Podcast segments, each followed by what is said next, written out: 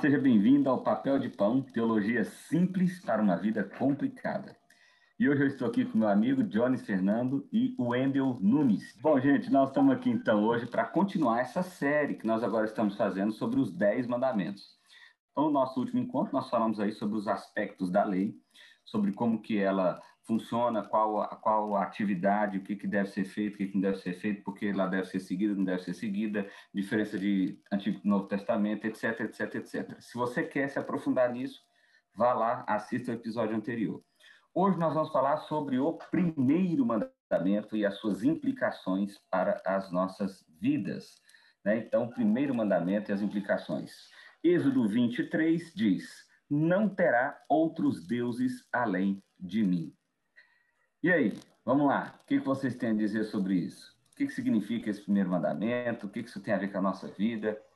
Vamos bater um papo aí sobre isso. Bom, a primeira coisa que eu entendo a respeito desse texto que foi mencionado, que é algo da nossa discussão aqui em nosso programa de hoje, é que antes do mandamento, né, que se encontra no versículo 3 e que foi lido, nós encontramos o verso 1 e o verso 2, no qual o Senhor relembra a nação de Israel aquilo que ele fez por aquele povo. Deus tirou o povo de uma terra de servidão, tirou da terra do Egito, onde o povo passou aquele período de 430 anos como escravo, e tirou aquele povo para ser um povo exclusivamente seu. Né? É isso que a gente entende. Deus tirou aquele povo para ser um povo exclusivamente seu. Então, para começo de, de conversa, nós temos que nos lembrar de que Deus é um Deus que ele mesmo se apresenta como um Deus zeloso, um Deus ciumento, um Deus que quer exclusividade do seu povo. E este povo, então, que foi alcançado por Deus, que foi alvo da graça de Deus, mesmo sendo um povo sem merecimento algum para isso, esse povo, então, ele deveria, né, ele tinha a obrigação de devotar a Deus toda a sua adoração, todo o seu coração, e não ter um outro Deus além dele, o único Deus o Deus criador e o Deus libertador do povo do Egito, do povo da humanidade, o Deus libertador especificamente aqui no texto, né, para quem é a, a, quem é o leitor original, nós vamos entender que esse povo devia sim uma submissão total ao, ao Deus que o tinha dado a libertação da escravidão. Fantástico.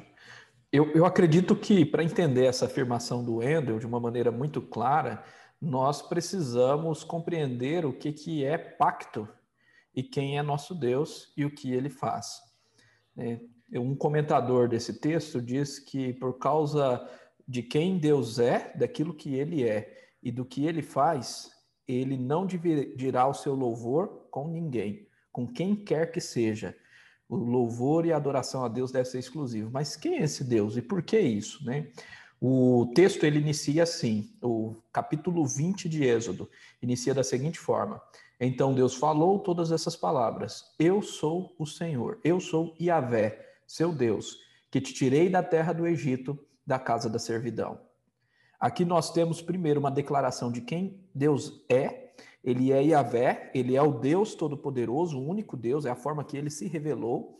Ele é o que é, ele criou todo o universo ele criou todas as coisas e ele se apresenta como um Deus que se relaciona com o seu povo. Ele é Yahvé, seu Deus.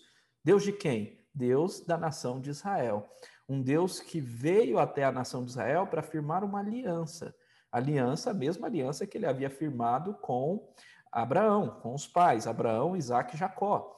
E agora, então, ele vem com a nação de Israel e firma essa aliança de ser o seu Deus e a nação ser propriedade exclusiva e peculiar do Senhor.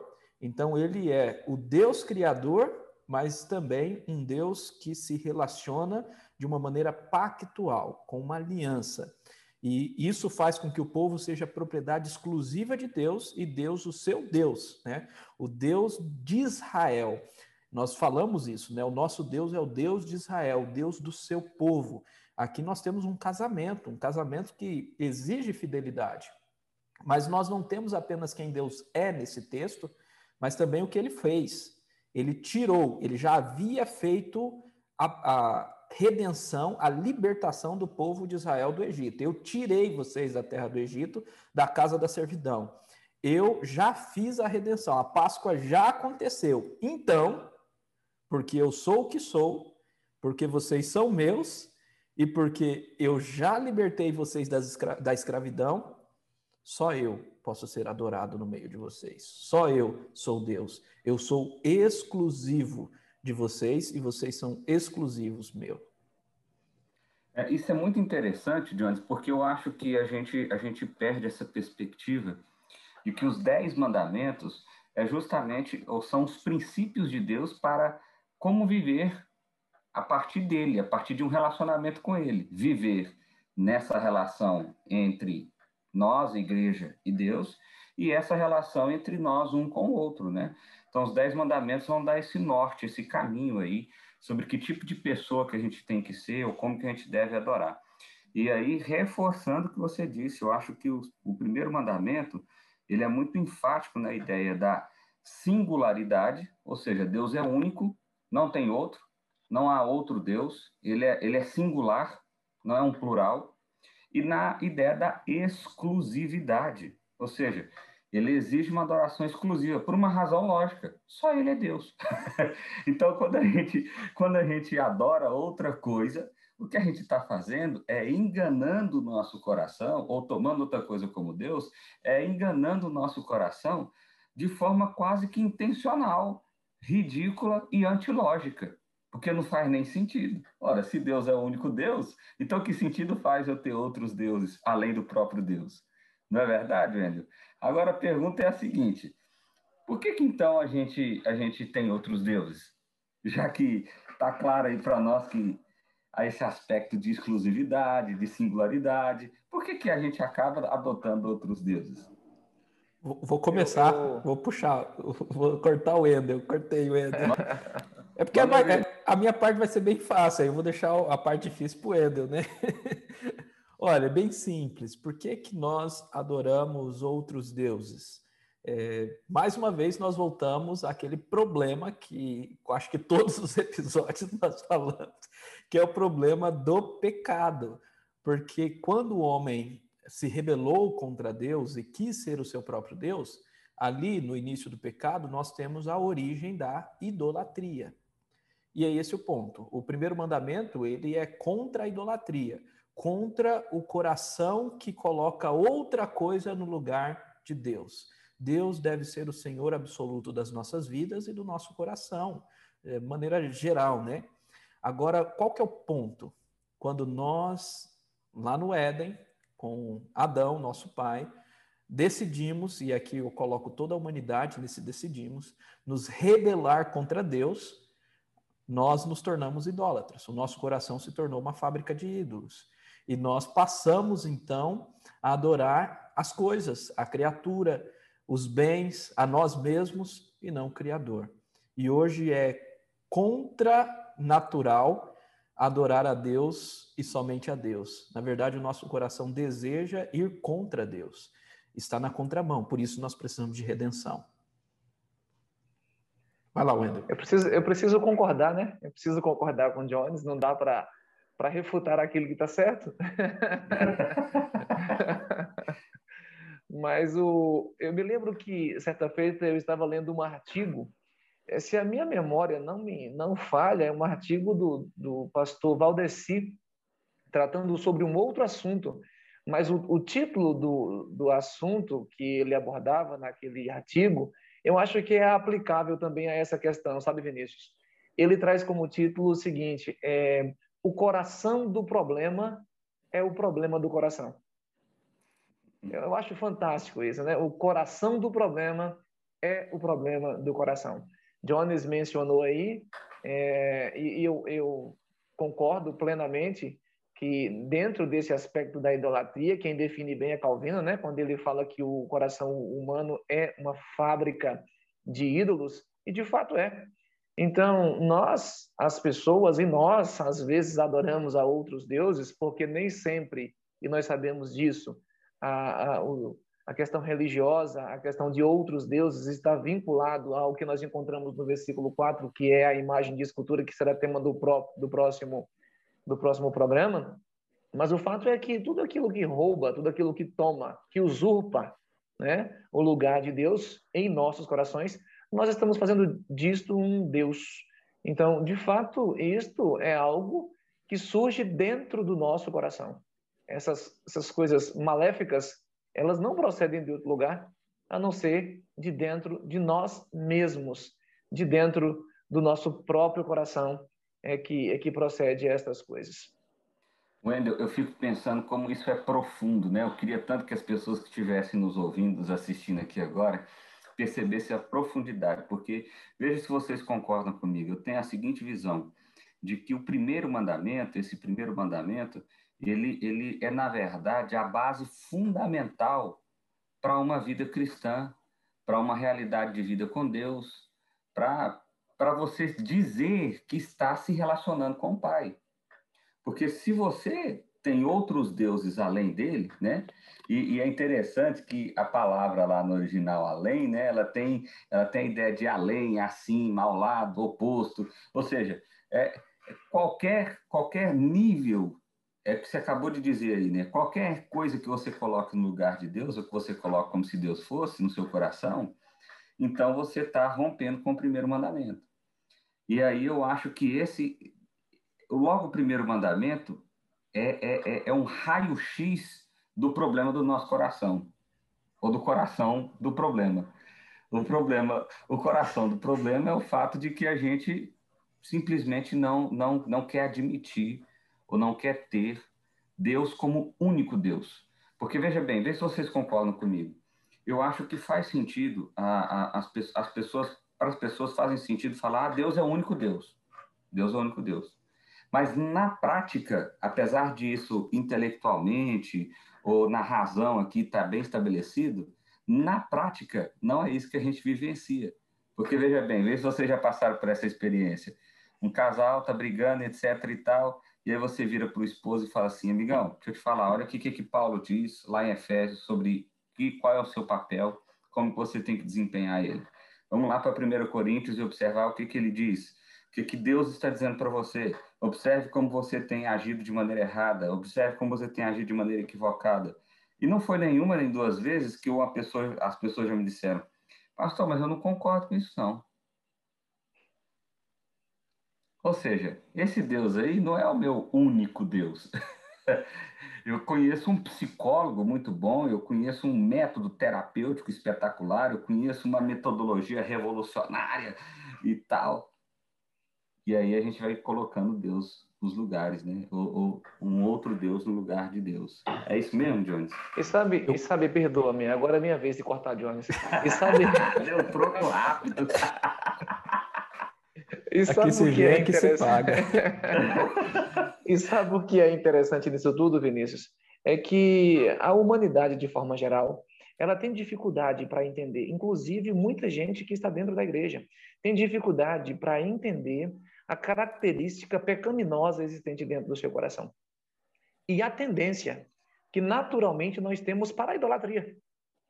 Porque eu penso que existe em nós mesmos essa tendência. Eu, eu, me lembro, inclusive, de uma pessoa que ficou ofendida comigo, eu não conheço essa pessoa, mas ela ficou ofendida comigo, Vinícius, por um comentário que eu fiz. Eu fui pregar em uma igreja chamada Igreja Presbiteriana do Petrópolis. Você conhece essa igreja?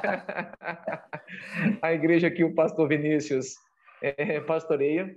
E eu me lembro que eu, eu, eu introduzi o meu sermão falando sobre idolatria. É, introduzi falando sobre idolatria.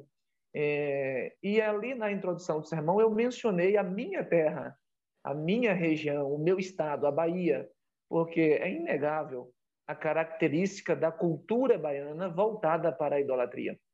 Com isto, eu não quis dizer naquela ocasião que todo o baiano segue a idolatria e tem um ídolo como seu Deus. Eu quis dizer que a cultura. Mas ao fazer essa afirmação, é interessante que eu, eu quase nunca fico observando os comentários do sermão lá no, no, no YouTube, né? Tem aqui, é, os comentários e tal. Mas uma irmã aqui da Bahia, eu acho que ela não entendeu que eu sou da Bahia, da Bahia e ela se ofendeu com a minha afirmação de dizer que a cultura brasileira, a cultura baiana, ela é, é idólatra, ela é mística. A cultura brasileira é uma cultura mística. E talvez não deveríamos entrar nesse ponto aqui, mas algumas igrejas que se dizem evangélicas perceberam o ponto do misticismo né, na cultura brasileira e utilizam isso para os seus próprios interesses. mas a gente não vai falar sobre isso nesse momento aqui. E essa irmã se ofendeu com o fato de, de eu afirmar que o coração humano é um coração voltado para a idolatria, de eu afirmar que a cultura brasileira e a cultura baiana, Brasil como um todo, é uma cultura voltada para a idolatria. E a nossa cultura, ela é voltada para esses, esses aspectos idólatras, por quê? Porque o coração do homem é idólatra. E nós não podemos nos esquecer que muitas vezes, até mesmo dentro da prática pastoral, se nós não vigiarmos o nosso coração, nós acabamos confiando demais em nossa capacidade de, gerência, nossa capacidade de pastoreio, a nossa própria capacidade administrativa, e aí nos esquecemos que não depende de nós, mas depende de Deus realizar em nós o seu querer, a sua vontade, porque o nosso coração, ele é idólatra. E aí, como aqui em Goiás a gente fala, aí a vaca vai para o brejo. Quando a gente pensa que, o nosso, que nós somos o nosso grande potencial de realização e que tudo fazemos pelas nossas mãos, nós nos tornamos o nosso próprio Deus e a gente está fadado ao fracasso. Agora sim, Jones, manda ver. é, eu, eu ia comentar né, que não apenas essas coisas que você havia destacado anteriormente, mas também as ideologias são idolatria também, né? Que você falou. É, Fortíssimas no dia de hoje. Né? Terapia, né? etc. e tal, alguma, algum pensamento de algum pensador aí, as ideologias, as filosofias. Então, tudo isso são idolatrias. E aí, Wendel, fazendo um comentário na sua fala, porque nós temos aqui é, dois tipos talvez de idolatrias diferentes, que no próximo episódio vai ficar bastante claro para as pessoas que vão nos acompanhar, que é uma idolatria dentro é, de um ambiente religioso, de uma adoração de um, um ser uh, no, que, na verdade, nós precisamos deixar bem claro que não existe outros deuses, é o nosso coração que inventa esses outros deuses, mas dentro do ambiente religioso existe uma adoração de uma entidade religiosa, Vou colocar essa expressão porque fica muito claro do que, que eu estou falando. Então, existe a idolatria das entidades religiosas, de imagens, de esculturas e por aí vai. Semana que vem a gente vai falar. Agora, existe aquela ou, aquele outro tipo de idolatria dos deuses modernos, dos deuses do nosso século, que não necessariamente são entidades religiosas, mas é o dinheiro, é a aprovação, são as ideologias, a filosofia existencialista, mundana, nilista, o consumismo e por aí vai, né? Aí você quer pragmatismo. O pragmatismo. Você quer conhecer um livro legal que fala sobre esse assunto e vai te ajudar bastante? É o livro Falsos Deuses do Timothy Keller. Pode pesquisar aí, você vai encontrar muito, muita coisa. Ele fala sobre idolatria de filhos, idolatria do romantismo, idolatria do dinheiro. É um livro que você vai crescer muito, fantástico, certamente. Fantástico, vale muito a pena. vai refutar muito essas ideias. Então, entendam que, ah, sim, existe idolatria fora do contexto religioso. Então, existe a, a idolatria das entidades, mas todos nós podemos cair na idolatria quando deixamos qualquer coisa. Pode ser até um tênis, pode ser um, um celular, né? a idolatria das mídias sociais. O celular ocupar o espaço, o local ou a dedicação que o nosso coração deveria dar a Deus. É isso aí. Agora deixa eu perguntar uma coisa para vocês, porque às vezes as pessoas estão nos ouvindo aqui e falam assim: Poxa, mas vocês estão falando que só tem um Deus, há tantos movimentos extraordinários, há tantas coisas que se fazem aí e que não se fazem em nome do Deus de Israel, que se fazem em nome de outros deuses. Ah, afinal de contas, o que, que é isso então? Isso não é uma divindade? Isso não é um, um outro Deus? Como que é esse negócio? E aí eu queria evocar aqui a ideia do, de que isso aconteceu também no Egito, né? Me parece que no Egito havia uma série de divindades, né? E qual foi a resposta, então, de Deus nesse sentido? Quem é que gostaria de compartilhar aí, que para ninguém cortar ninguém? Eu, eu, vou ceder para Jones o privilégio de resposta. ah, agora, tá bom. Tá vendo? Isso aqui, isso aqui é o evangelho, já começou a delicadeza. É, a pergunta é difícil, né? Mas tá ótimo. Vamos lá, vou, vou caminhar aqui aí vocês vão me ajudando. É, essa é uma boa pergunta, viu, Vinícius? É, eu acredito que eu, eu vou falar da, do, do, dos deuses do Egito, mas deixa eu só construir um, um argumento. Eu acredito que muita coisa que acontece em outras religiosidades, que entendam, o cristianismo ele é exclusivista, sim. Na verdade, não só o cristianismo, qualquer religião, ela, ela é exclusivista. Ela diz que só o seu Deus é verdadeiro. Agora, nós somos exclusivistas e cremos que só existe Yahvé. Nós somos monoteístas. Só o Deus Yahvé existe, só ele é Deus verdadeiro e só Jesus Cristo salva. Então, esse é o cristianismo. É, então, o, tudo que, toda a deidade, toda a divindade de outras religiões, nós acreditamos que são divindades falsas, não existem. Ou seja, ou as pessoas estão adorando nada, ou, como Paulo diz, estão adorando demônios. Mas aí não sou eu que estou falando, isso está ah, na carta de Paulo aos Coríntios. Lá ele fala sobre isso. Quando as pessoas adoram os ídolos, elas adoram, na verdade, a demônios. Ok? Agora, vamos pensar aqui no Egito. Então, as sociedades do, do mundo antigo, elas normalmente eram politeístas. Então, Israel, a nação de Israel trouxe uma novidade, o monoteísmo, né? Então, só Deus, só existe um Deus verdadeiro. E os deuses do Egito, nós já sabemos, eram diversos. Eu não, não sou aqui um, um estudioso da mitologia egípcia, mas eu sei que tem Ra, o deus do sol, e por aí vai. Né? Eu só conheço Ra. Só sabe Ra. É, mas nas dez pragas, e em muitos tipo, estudiosos. Amor, Pode falar. Serapis, Isis. Olha aí, ó, então tem. É, na verdade, eu tô, eu tô colando aqui, tá? Muitos estudiosos apontam o fato que as dez pragas elas vão em elementos que cada uma das divindades do Egito dominavam.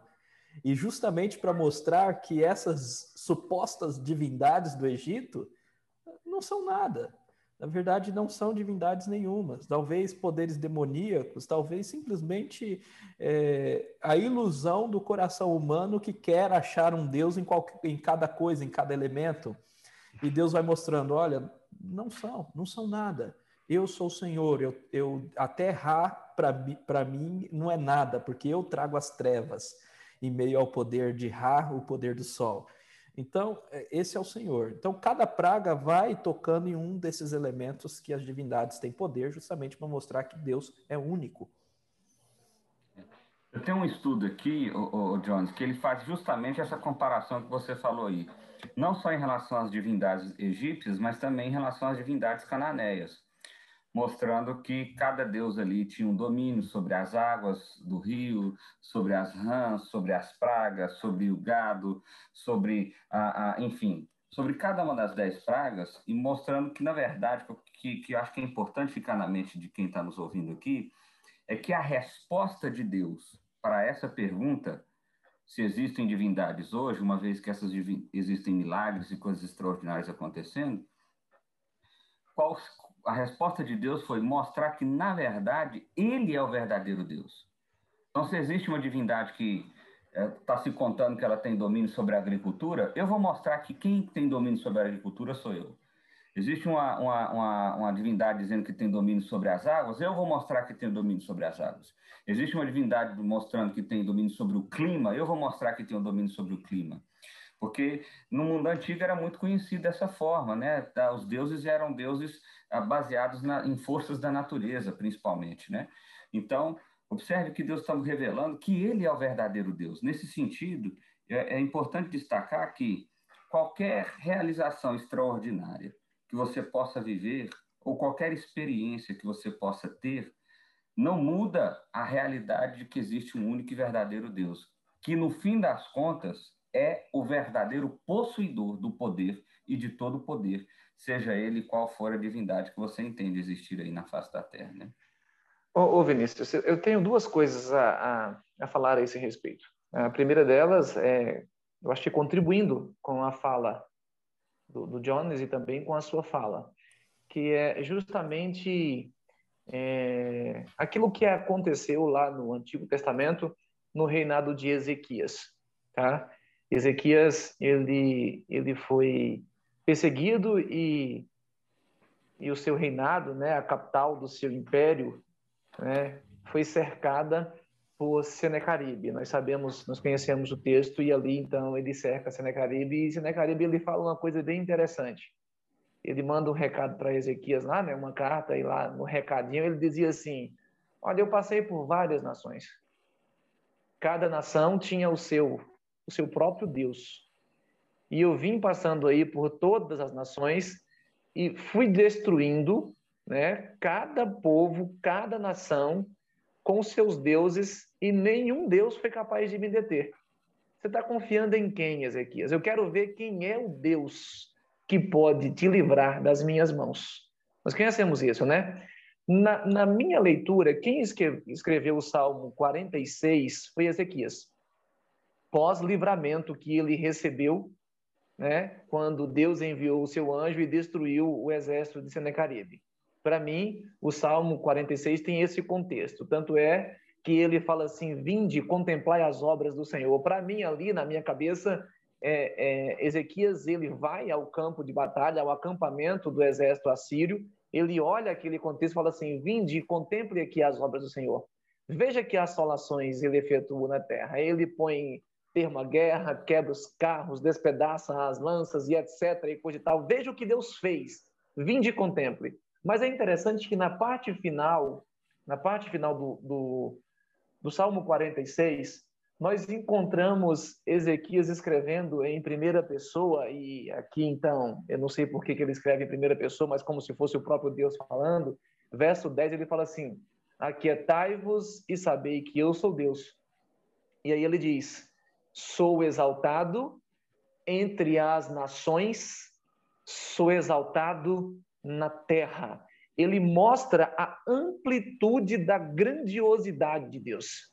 Não, eu não sou exaltado só em Jerusalém, eu não sou exaltado só em Israel, eu não sou o Deus só de Israel, eu sou o Senhor de toda a terra. Opa, Ezequias lá atrás tinha ouvido Senecaribe falar: Eu quero ver quem é o Deus que pode te livrar, porque nenhum outro Deus pôde. Deus de nenhuma nação. E Deus agora fala: Eu sou Deus de todas as nações. Eu sou exaltado em toda a terra. Então, o próprio Deus se apresenta desta forma, e ele não somente se apresenta assim, mas ele prova através da sua atitude, através dos seus feitos, ele prova quem de fato ele é. O Senhor soberano de toda a terra. E a outra questão que eu queria compartilhar a esse respeito, e tantas maravilhas, milagres que têm acontecido em nome de outras divindades. Eu aqui particularmente, eh, creio que existe milagres e feitos para a salvação e existem milagres e feitos para condenação. Cuidado, não se engane, porque às vezes Satanás se transforma em anjo de luz para enganar, se preciso for, os próprios eleitos. Cuidado, porque podem estar acontecendo milagres aí que aparentemente é para o teu bem, mas pode ser para a tua morte. E quando eu falo morte, eu falo de morte eterna e espiritual. Ah, vem o Jones com o texto de Tessalonicenses. Vai lá, Jones. Ué, você está lendo a minha mente? Sintonia aqui tá forte. É porque eu, eu preguei esses dias nesse texto. Esse texto é extraordinário, né? Exatamente isso, o, o, Wendel. Nem todo milagre vem de Deus. Na verdade, entenda, não é que Deus não, não tem poder e tal. Todo poder vem do nosso Senhor. O Senhor é soberano sobre todas as coisas. Mas existe uma eficácia de Satanás, uma ação de Satanás nos, nos seus para, eh, para operar poder, sinais e prodígios da mentira. Então, Satanás, ele tem... Dá a uh, referência aí para o pessoal, Jones. Qual que é o texto aí? 2 Tessalonicenses, capítulo 2, versículos 9 e 10. O texto diz, olha, o aparecimento do iníquo é segundo a ação de Satanás, com todo o poder, sinais, prodígios da mentira, e com todo o engano da injustiça aos que estão perecendo. Claro, para enganar os que estão perecendo. E então, sinais e prodígios, né? Satanás, os demônios operam sim alguns sinais, prodígios, mas são sinais e prodígios da mentira. São diferentes dos sinais que Jesus fez, são diferentes dos milagres que Jesus fez, que foram perfeitos. Isso, isso me faz lembrar, John, só, só, perdão, mas isso me faz lembrar justamente quando Moisés se apresenta diante do faraó e aí transforma lá o, o, o cajado em serpente, e depois os sacerdotes ali do faraó fazem o mesmo, né? Apesar do que a serpente de Moisés comeu as outras serpentes mostrando justamente essa referência. Peraí, o verdadeiro poder, o verdadeiro milagre está aqui comigo. O Deus, não só o Deus de Israel, como bem o Wendel colocou aqui, mas o Deus de tudo, porque ele é o grande Criador. Como diz um pastor que nós conhecemos, o Deus verdadeiro é só um, o resto é engodo. Sabe quem é que fala assim, não sabe? o resto é engodo. O resto, o resto é engodo. É... Gente, vamos lá, vamos caminhar para a nossa parte final aqui. Ah, uma pergunta bem prática. Quais as implicações para a minha vida de acordo com esse mandamento? Não terá outros deuses além de mim. Hoje eu vou começar. Palavra final. Bom, olha só, é, uma coisa que eu, eu gostaria que ficasse bastante evidente para ajudar nas implicações é que os dez mandamentos só são dados a Israel após, posteriormente, a redenção. Então, aqui, é, Deus não está exigindo o cumprimento dos dez mandamentos para que Israel fosse salvo, para que Israel fosse liberto. Então, os dez mandamentos, eles não são um meio de salvação, mas Excelente. eles têm a ver com o nosso relacionamento que já temos com o Senhor. Se estamos nesse relacionamento de aliança, nesse casamento, nesse pacto com o nosso Senhor, por meio da redenção de Cristo, claro, Israel foi a redenção pela Páscoa do Sinai, pelo livramento da escravidão do Egito. A nossa Páscoa é Cristo. A nossa redenção é da escravidão do pecado na cruz no Calvário. Então, se temos esse relacionamento pela redenção em Cristo com Deus, então não podemos ter outros deuses além do Senhor. Esse é o primeiro e grande mandamento. Amarás, pois, o Senhor teu Deus de todo o teu coração, de toda a tua alma, de todo o teu entendimento. Resume uh, toda a lei do Senhor, resume uh, toda a dedicação necessária diante da entrega total que o Senhor Jesus Cristo fez para nós, por nós, na cruz. Se ele nos deu tudo, a resposta adequada ao que ele fez é tudo. Não é 10%, não é 1%, é tudo. O nosso Legal. Deus é ser amado de todo o coração. E aí, Wendel? O que, que isso, é isso, envolve na minha vida prática? É isso, é, é entrega total, e submissão ao Senhor. Eu acho que Jones definiu muito bem quando ele fala a, a respeito de observar os mandamentos por ser quem somos, povo de Deus. Nós somos isso, povo de Deus, povo eleito por Deus, povo comprado pelo sangue de Cristo. Então nós temos que viver de forma digna do evangelho de Cristo. É isso que Paulo fala, né? que devemos viver de forma digna da palavra do Senhor, do evangelho de Cristo. E eu penso que que esta exclusividade de adoração a Deus e sermos nós o povo exclusivo de Deus, isso nos traz plena segurança. Eu fico pensando, Vinícius, sobre o Salmo 139, né? Salmo 139, o salmista faz a pergunta: para onde eu irei? É, para onde eu, eu para onde eu me ausentarei da presença do Teu Espírito? E ele fala, né? Não há possibilidade. Se vou aos céus, lá está. Se vou no profundo abismo, Tu está. Aonde eu vou, o Senhor está também. Tu és Senhor, aonde eu vou, tu está. E eu fico pensando assim, poxa, isso aqui, para o ímpio, tá? para o que não observa a palavra do Senhor, é, deve ser algo é, tenebroso, temeroso. O que eu faço, aonde eu vou, é, Deus está vendo, o Senhor do universo está vendo. Mas para nós que somos lavados pelo sangue de Cristo, isso é prazeroso. Porque não existe local onde eu esteja que o meu Deus não está também. Então, isso traz para mim essa exclusividade de adoração a Deus e essa exclusividade de ser povo de Deus, povo que Deus trata como seu povo. Isso traz para mim paz, segurança e confiança. Uma das coisas que eu acho maravilhoso no fato de Deus entregar os mandamentos, como bem o Jones colocou, não é como meio de salvação, nunca foi, mas que é como uma instrução de relacionamento, uma instrução de pacto, uma instrução de aliança, é que Deus não precisava fazer isso, né? Ele não precisava nem salvar a gente, muito menos dizer para a gente como que a gente deve viver. Mas até nisso Deus é carinhoso, até nisso Deus demonstra amor, Deus demonstra graça, né? Ele não simplesmente salva a gente e fala, ó, se vira nos 30 aí agora, vamos ver quem chega no fim. Não é isso, ele, ele dá uma instrução, ele dá o caminho, ele dá o direcionamento. E a base de tudo isso, certamente, é o fato de que só ele é Deus, né? De que só ele é Deus, de que não existe outro Deus, e que não deveríamos né, adorar a qualquer outra coisa, pessoa, divindade ou ideia que não fosse o nosso Deus, o Deus criador de todas as coisas. Queria dizer uma coisa, ah, nós estamos trabalhando aqui numa perspectiva bem prática sobre os dez mandamentos, né? A gente está dizendo isso aqui porque às vezes, hoje em dia, sabe, o pessoal pega na internet e fala assim, rapaz, vocês tinham que ter trazido o verbo e a história do não sei o quê, do tarará e taratá. Nosso lema aqui é teologia simples para uma vida complicada. Então, o que a gente quer é que você compreenda de maneira clara a essência desse mandamento e que isso seja prático na sua vida, tá bom? A nossa intenção não é fazer, a nossa intenção não é fazer exegese na web, não. Isso, não é fazer é fazer mais uma exegese cultural, vamos dizer assim, com a aplicação do evangelho, né? Legal. Pessoal, valeu. Nosso próximo encontro, então, segundo mandamento. Nós vamos aprofundar algumas questões aqui e explorar algumas coisas que nós não falamos hoje, tá bom? Obrigado, Jones. Obrigado, Wendel. Até a próxima. Valeu. Tchau.